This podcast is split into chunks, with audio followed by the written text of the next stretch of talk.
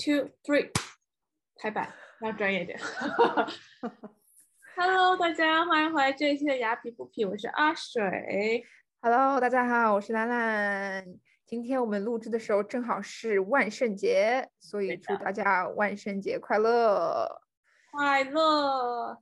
然后今天我们非常有幸的请来了我的嗯各大研究生好朋友 Coco，欢迎 Coco。谢谢欢迎 Coco 谢谢阿水兰兰。Coco 他那个那个抛弃了我们的那个纽约人民，然后最近搬去了西雅图，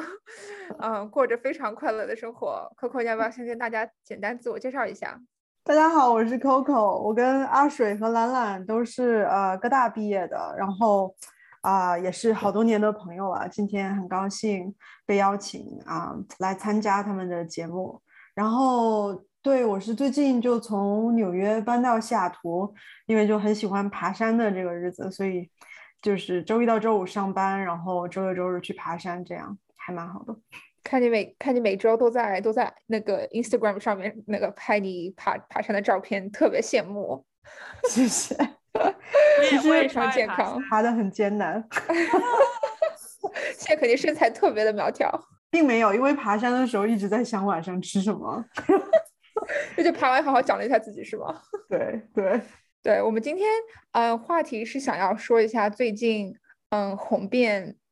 全球的，呃，鱿鱼游戏，然后也是也是很应景啊，因为今天今天是正好是万圣节，然后万圣节就是路街上很多人都穿着鱿鱼制啊、那个鱿鱼游戏的制服，非常多。然后对，真的很多。然后请 Coco 来，是因为我当时知道有游戏是，我先是在呃一个一个社交媒体上面先看到的，然后我想鱿鱼游戏，我以为是那种娱乐游戏，那种那种那种那种娱乐节目，然后我想没什么兴趣，就就也没注意。然后后来是 Coco 跟我说，他说哎这个一定要看，一定要看。然后我后来又看到另外一个另外一个嗯新闻头条又说什么鱿鱼游戏创创了多少多少记录，然后经过这一系这一系列之后，我觉得哎，那我得看一看，不能不能就是太 out，然后就然后就一下子就入坑了。所以今天那个和和两位探讨一下大家的想法还有见解。对的，我觉得其实鱿鱼游戏也很神奇，就突然一下火起来了。然后我真的是因为周围人说，我那时候在三番，然后周围人说，哎，你们知道吗？我熬通宵看完了什么几集，然后我就说，天呐，什么剧值得熬一个通宵把它看完？我就觉得真的是突然一下就火起来，而且我听说这部剧好像是几年前就有了，但是没有人买，没有人投资。然后结果呢，Netflix 的，哎，Netflix 中文叫什么？那啊，不知道，没有没有中文吧？没有中文吗？对，然后反而呢，Netflix 就买了，买了之后呢，结果就哎一炮而红了，就再次证嗯明新媒体跟电视台的一个就是竞争关系，就是时代不同了。对，对，是它这个很有意思。鱿鱼游戏刚开始我看的时候，我就想到《饥饿游戏》，就好多年前很火的几部电影，然后又想起啊、呃还有《侍女的故事》，因为它就是很相似的地方在于，它就是它啊、它都是设在一个跟我们现在生活以外的一个角度，就是说可能是之后发生的事情，不一定是之前发生的事情。然后就跟现在的这个，啊、就怎么说，就把这个社会里面令人感觉到很恐惧的地方，把它无限放大化，然后说哦，这些事情也有可能发生，就成为了就是另一种维度的这种惊悚。由于游戏也有点这个意思，我觉得。对，而且我听我看很多评论嘛，他们说很像以前日本的大逃杀，然后好像就是由于游戏的嗯编剧他自己也说，他这部戏这部戏是嗯是由很多日本的什么八个不同的剧还是多少剧就是启发的，所以说嗯如果说大家看很多日剧的话，可能会就觉得鱿鱼游戏其实跟之前的那些戏非常非常的像。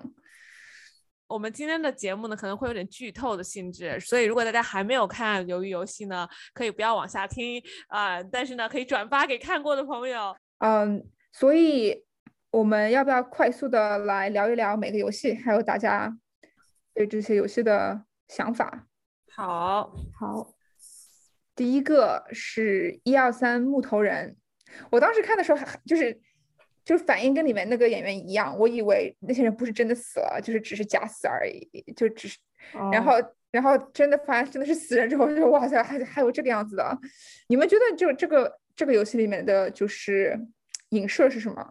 我觉得这个游戏，我首先看这个游戏的时候觉得很亲切，因为我上小学的时候就是非常沉迷于这个游戏，所以 就而且经常玩到那种就是晚上坐校车回家，然后就班车都都都误过了，就一直在跟大家玩这样。然后我觉得这个游戏有意思的地方就是说，大家都在一个起跑线上，所以它看似很公平，所有人就是同时跑，然后同时听指令，同时停。但是你最后能不能达到那个终点，就在于自己的造化。所以这个我觉得很有意思。感觉运气也很重要。中间不是有很有名的一幕嘛，就是那个男一就是差不多差点要动了，然然后被那个印度人给那个拎起来了，然后后来也变成了人家不是印度人，人家是那个巴巴基斯坦还是哪里的？斯里兰卡人。我后来查了一下，不是帕巴基斯坦。啊，巴基斯坦人哦，阿阿里对不对？对对对。然后，然后我当时就觉得这个就是简直就是就是非常重要的一运运气很重要。但是其实说实话，就我在看游戏的时候，我没有想到它有这么多影射。我是后来读各种评论，包括海，包括 Coco 给我们分享，就是那个呃，就是就深入分析那个哦，我才知道原来有这这些意义。包括那个什么女孩子，好像是讲述他们的教科书里面的一个呃。一个那个插画设计，然后就是说要暗喻，就是说教育的那种不什么，就是应试教育的那种劣劣根性吧，是有点这样的影射。嗯，这个我倒是没有想到，哎，我觉得这个有点，嗯，我也没想到。我觉得他他可能是不是说应试教育来讲的话，大家起点都差不多。大大概差不多年龄的时候一起上学，但是在你上学的这个过程中，逐渐。每个人的差距就拉开了，因为可能上学的环境不同啊，家里的环境不同，接触的世界不一样，或者怎么样。但是我不知道他他在想挖更深的一些什么样的东西。对，还有还有一些人是说，就是就有些人就是投机取巧是这个成语嘛，就是躲在别人的背后，就是就是往前走。然后后来还有一个细节是我朋友跟我说的，我倒我倒是没发现。他说那个。那个零零一那个老爷爷，他是身上是没有没有感应器的，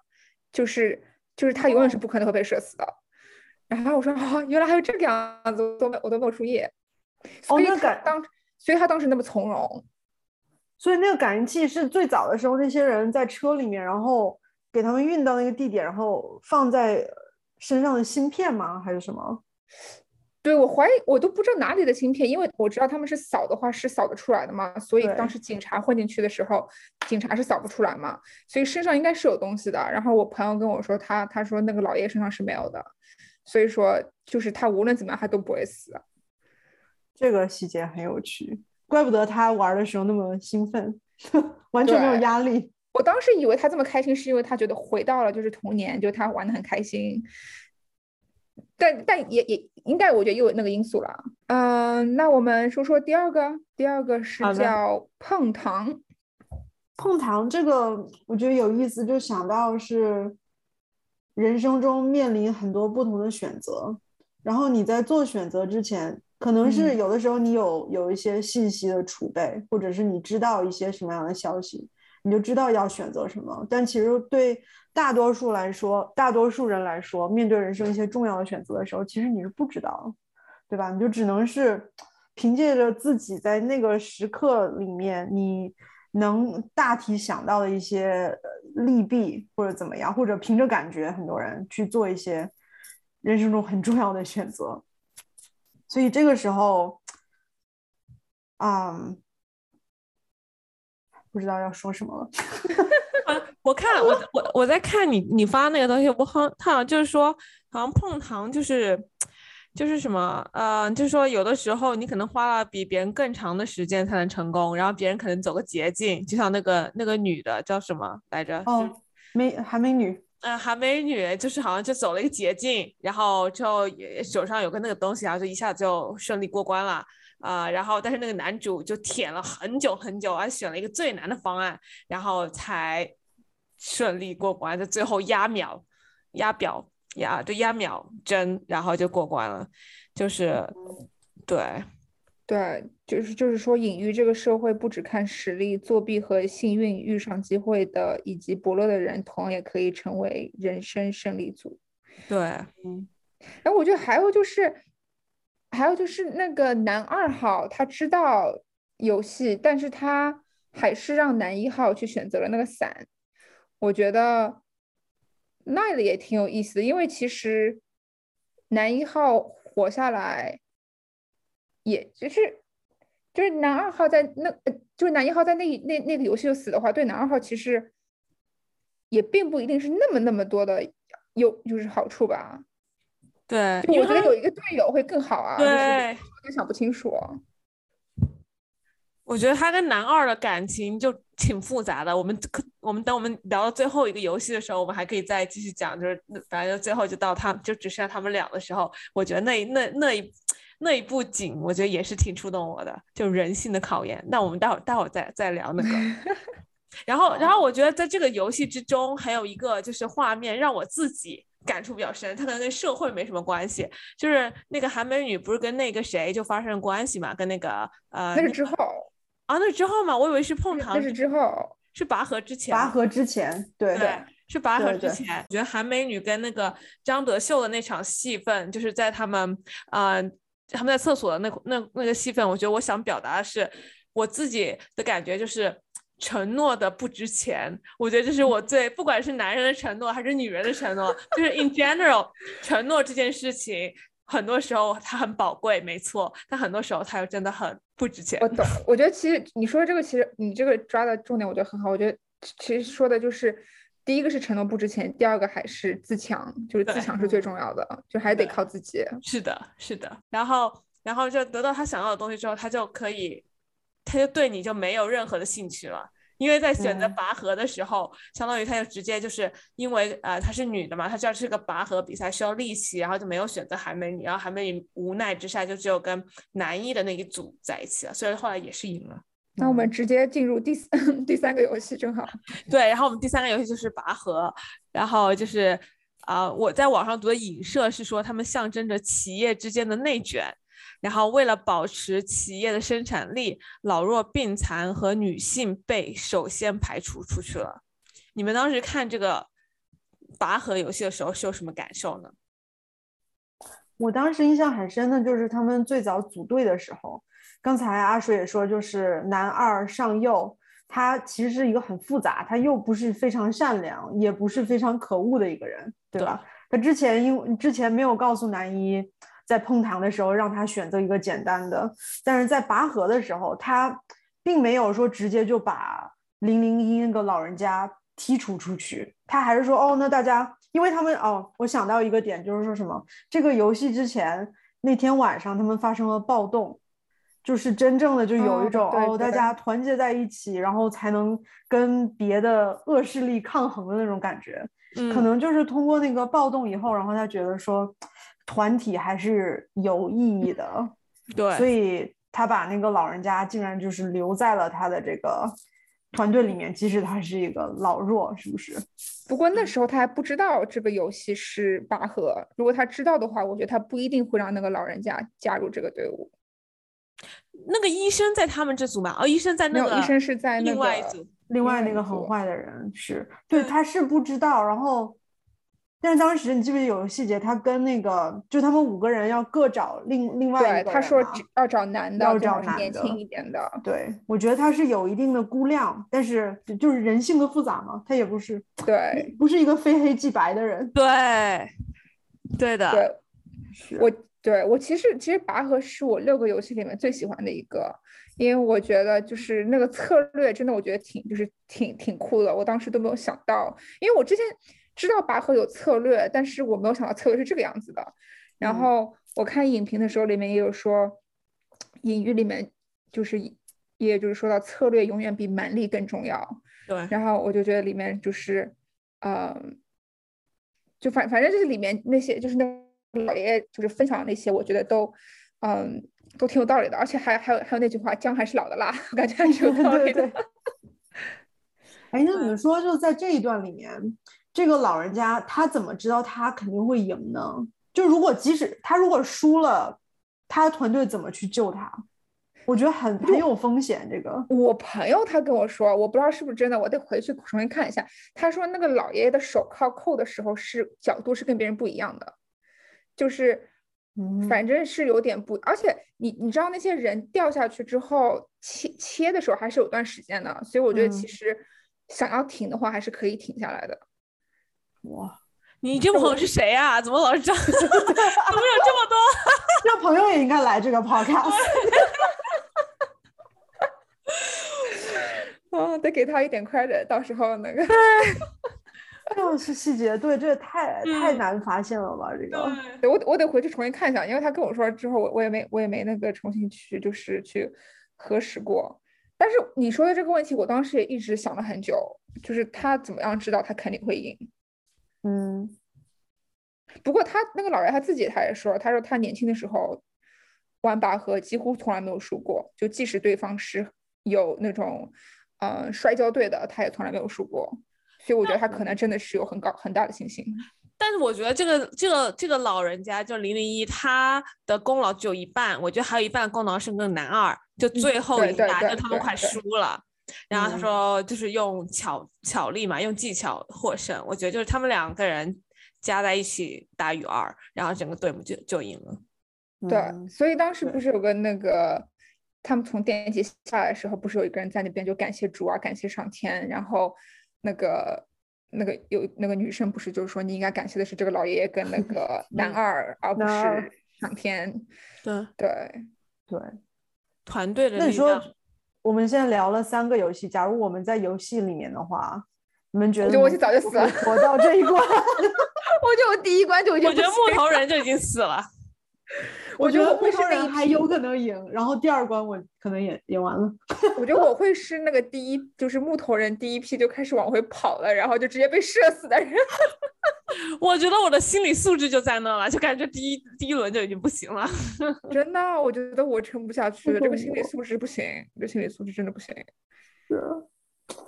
啊，太恐怖了，之后会更恐怖。真的。OK，那我们现在弹珠游戏第四个游戏，但是弹珠其实我最不喜欢一个游戏，我觉得太惨了，就是太血腥了。真的吗？这个是我最喜欢的游戏。真的吗？为什么？喜欢是就是打引号打引号的喜欢，因为我觉得就到这儿，它这个转折我很喜欢，因为这个游戏之前第一轮的时候，木头人可以说是个人战。第二轮碰糖也是个人战，第三轮是团体战，是拔拔河。对，然后第四轮到这儿的时候呢，之前这三轮都是说你选择的队友可能是跟你是在一起的嘛，是互相帮助的。到弹珠的时候就是非常出乎意料的，你选择的你可能是最亲近或最信任的人会成为你的对手。对，这个我觉得他是太折磨人了，就在这种 就是虐心的角度上来看，这个转折我非常喜欢。对，我懂你说的，就是我知道他们早晚会需要自相残杀，但是我没想到会是第四个游戏，我以为会是比较后面，就比如说最后一个游戏你需要自相残杀，而且我就像你刚刚说的，因为嗯，第一个是个人，第二个、第三个你选的就是啊，第二个也算是第二个也算是个人吧，第三个你选的是自己队友，所以就在这种。这种环境下面，人家就很自然的就觉得啊，第四个肯定是选的是队友，就不会想到选会都会是你要跟对方去竞争。嗯，对，很多人都非常的印象深刻是那个印阿里，他不是他是巴基斯坦人在里边人设的吧？是他自己好像是选择离开，让留给留让男男二留下来，大家很多人都被那一幕给感动了，说他是个 very good guy，非常好的人。他不是被骗了吗？他有 他是被骗啊，他他是被骗子啊，他被他被骗了。哦，他是被骗的呀！我昨天没有看，因为太 bloody 了，我就就在两个 tab 之间换，然后就，亲，你怎么可以这个样子？他是被骗的好吗？你这个，你说他善良是对的，他确实是很善良，他确实很善良，对，他不想赢那个男二，但是他是很惨的被骗了。OK，男二把他的弹珠换成了石头啊。但是我完全没有看他是怎么换的，就是就在他面前，他这个换的动作也太快了点吧？他是对有点魔术的性质，他他用衣服挡了一下。我觉得这个有点假，就是这点我觉得有点有点是，有一个哎那个怎么 plot hole 怎么说？嗯，设有设计的，设设计性很强。啊，不是，就是有一个 有查要查自己的。就是有一个那种情节上面的漏洞啊，bug 那样子的，啊，对，就有点我觉得。然后他们网上面是说隐喻的是人的伪善，当参赛者知道自己合作的伙伴变成自己敌人时，因为不想抛淘汰，纷纷都抛下假面具。对的，特别是有不是有对夫妻吗？然后后来那嗯个女的死了，为了她老公，然后她老公后来赢了之后，就不是不算赢了吧，是结束之后就说啊，我为要为老婆报仇还是什么的，我不记得。然后后来就有旁边有人说。为他报仇是你让他死的，还是什么的一句话？我不我不知道我有没有，记他不是为他，他不是为他报仇，他是他他回回去之后，他就说他想要他想退出啊，他想退出，想让大家投哦票让大家投票，然后那个他就说你们就是怎么，就是你们还是人吗？嗯我其实觉得，我希望他当时在游戏的时候把他们两个给就是具体描述一下，我想知道嗯他们到底嗯之后最后是真的是自相残杀呢，还是女方说啊你活下来就是比较比比我多，那还是就是把这个哦机会，就是我我想知道他们到底之间是什么样子哦，的。太虐心了这个。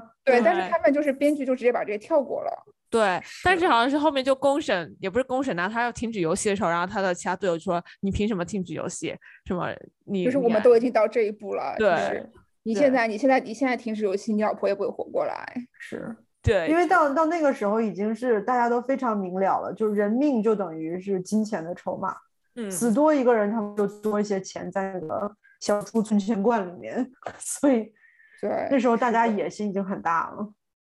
是的。然后江晓跟那个女生那一段，我觉得特别感人，就是嗯我就觉对得，就让我就是真的觉得，就是一个人，你真的是需要有希望，你才有这种活下去的欲望。嗯就嗯他真的已经就是完全没有那种，就没有希望，也也没有那种依靠感。就他觉得说，这是世界上没有人就是需要我，那我活着还有什么意义？